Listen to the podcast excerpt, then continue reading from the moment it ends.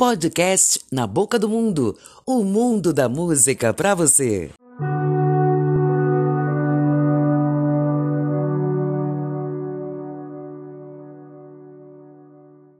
O nosso podcast Na Boca do Mundo traz mais um episódio e dessa vez a gente vai falar de música e dança.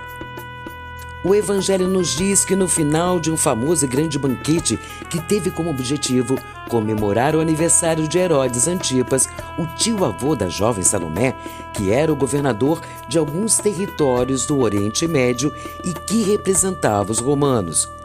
Salomé, uma linda jovem, realizou uma dança perante os convidados, onde seu corpo, em perfeita harmonia com o som, dançou e levou o grande Herodes a um estado de deslumbramento tal que, para saciar seu desejo pela jovem, realizaria qualquer desejo dela.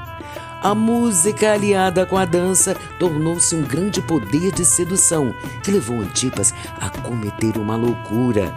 A jovem sabedora do seu encanto, do seu dom de seduzir e erotismo, pediu a cabeça de João Batista em uma bandeja, um pregador que fazia violentas críticas e que estava encarcerado. No Novo Testamento, Salomé é apontada como a responsável pela execução de João Batista. A nossa personagem inspirou escritores e compositores Richard Strauss compôs sua terceira ópera Salomé.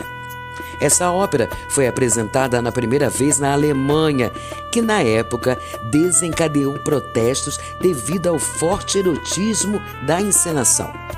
Bem, a gente vai ficando por aqui e em breve voltaremos com mais curiosidades do mundo da música. Esse é o nosso podcast Na Boca do Mundo, o mundo da música para você. Beijo, beijo. Tchau, tchau.